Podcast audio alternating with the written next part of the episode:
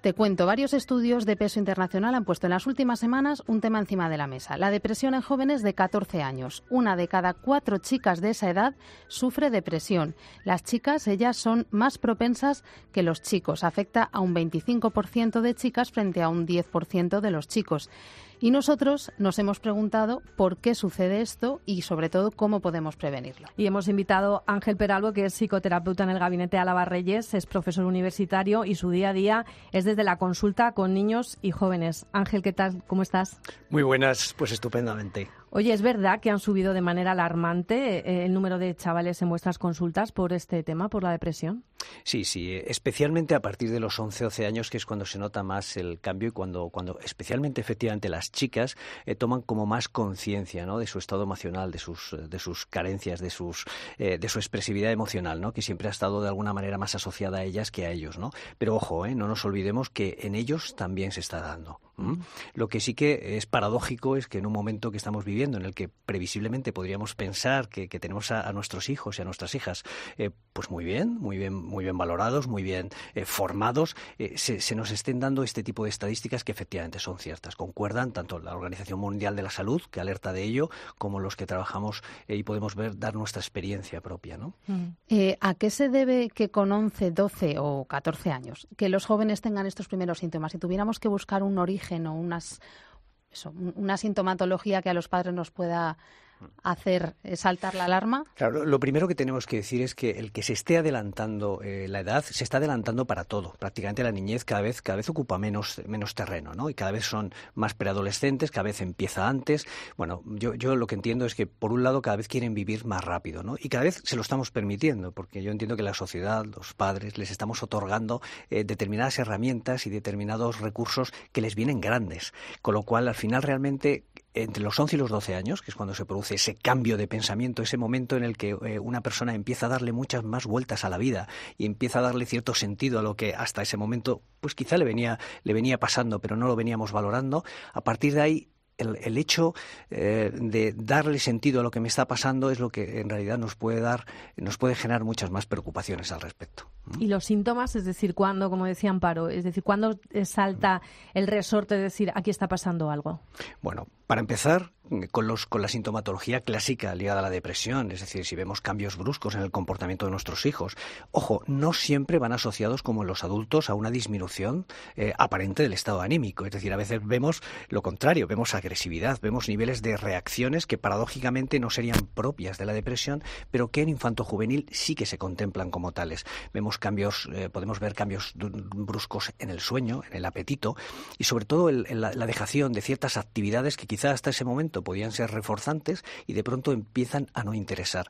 Y algo que venimos viendo en, los últimos años, ¿no? Es decir, que, lejos de no querer hacer nada, dices, disminuyen mucho ciertas actividades eh, clásicas, pero aumentan, por ejemplo, el aislamiento y el, uso de las nuevas tecnologías, ¿no? Se pueden tirar horas aparentemente con videojuegos donde, donde en realidad la pasividad les puede llevar a estar jugando, ¿eh? Ojo, lo que, lo que quieren o, o pretenden dejar de hacer son otro tipo de cuestiones donde tengan que poner motivación, donde tengan que poner interés, etcétera, etcétera. ¿no? En esto que estás diciendo a mí me surge una duda. Algunos de estos síntomas que estás planteando son cosas normales en la adolescencia, pues que se replieguen más sobre ellos mismos, que cambien de hábitos, que estén un pelín más agresivos, más contestones, más.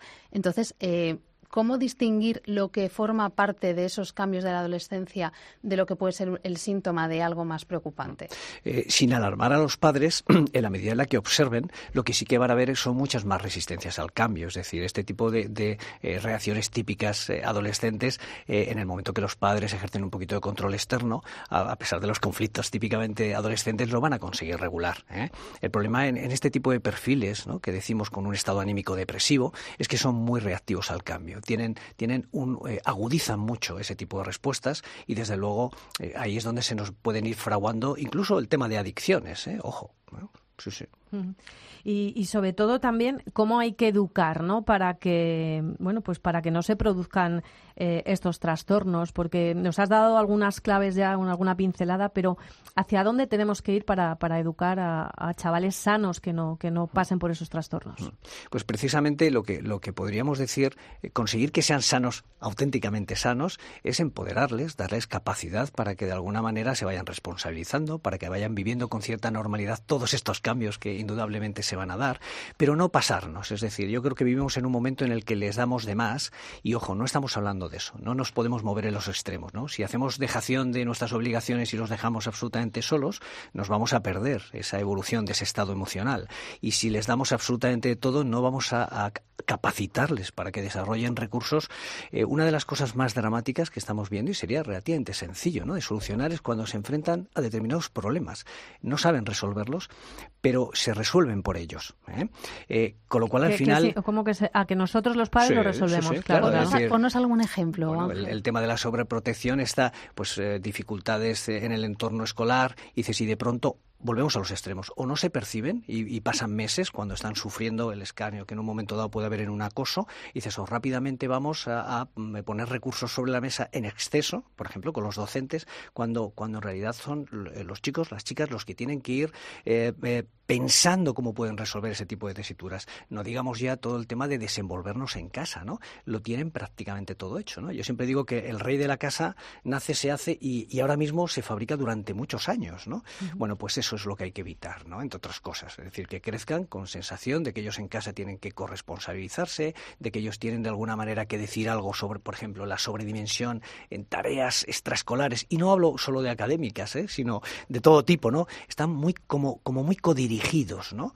Eh, yo entiendo que una de las claves es empoderarles en el sentido de darles esa capacidad para decidir, eh, de darles ese acompañamiento de responsabilidad y establecer límites y consecuencias, obviamente, ¿no? Claro, escuchándote yo, por ejemplo, algo que es verdad que, luego cada niño es un mundo y hay algunos que se manejan, que los ves ya, que vienen desde que son pequeñitos, que se manejan fenomenal y hay otros que tienen menos recursos. Entonces, como, como padres, ¿crees que no está bien en que vengan con un problema y tú les des las pistas un poco para, para salir los argumentos? ¿No? Cuando vienen con un problema, ¿no? Eh, pues tú le das un poco el argumento, pues mira, a lo mejor si lo dices así te van a interpretar de otra manera y la relación puede cambiar. ¿Eso es entonces contraproducente o, no, no? en la medida en la que lo que estemos suscitando es que ese, ese crío, esa cría piense, eh, escoja, se involucre. Ahora, si le damos el formato y le decimos léelo, ¿eh? por muy buenecito y muy buenecita que, sea y lo haga y lo lee, en realidad no se está construyendo. O sea, lo importante es que facilitemos, que demos pistas, pero que eh, creemos esa, esa, especie de recurso del que ellos tengan que echar mano. Es decir, el problema que nos encontramos es que esos recursos a veces les vienen dados, de tal manera que la autoconstrucción no se produce. Y muchas veces, más que darles el recurso, lo que hacemos es exigirles sobremanera. Tenemos muchos casos eh, de, depresiones producidas porque el, preadolescente de pronto descubre que no tiene esos recursos personales y lo que es peor, que no tiene capacidad para crearlos. En el momento en el que se rompe esa especie de vínculo con los padres, ¿no? Dices, y digo, bueno, ruptura sería una palabra excesivamente extrema, ¿no? Pero en el momento que empieza a cambiar y son preadolescentes y empiezan a querer hacer las cosas por sí mismos, dices, muchas veces no tienen esas herramientas y evidentemente lo que tenemos que facilitar es que las descubran. ¿eh? Ángel, nos hemos movido hasta ahora en el terreno de, la prevención, podríamos decir, de las cosas que los padres no terminamos de hacer bien. ¿Qué le dirías tú a esos padres que están con un chaval que está mm, atravesando una depresión? ¿Se sale? ¿Cuánto se tarda en salir? Sí, sí, sí, por supuesto que se sale.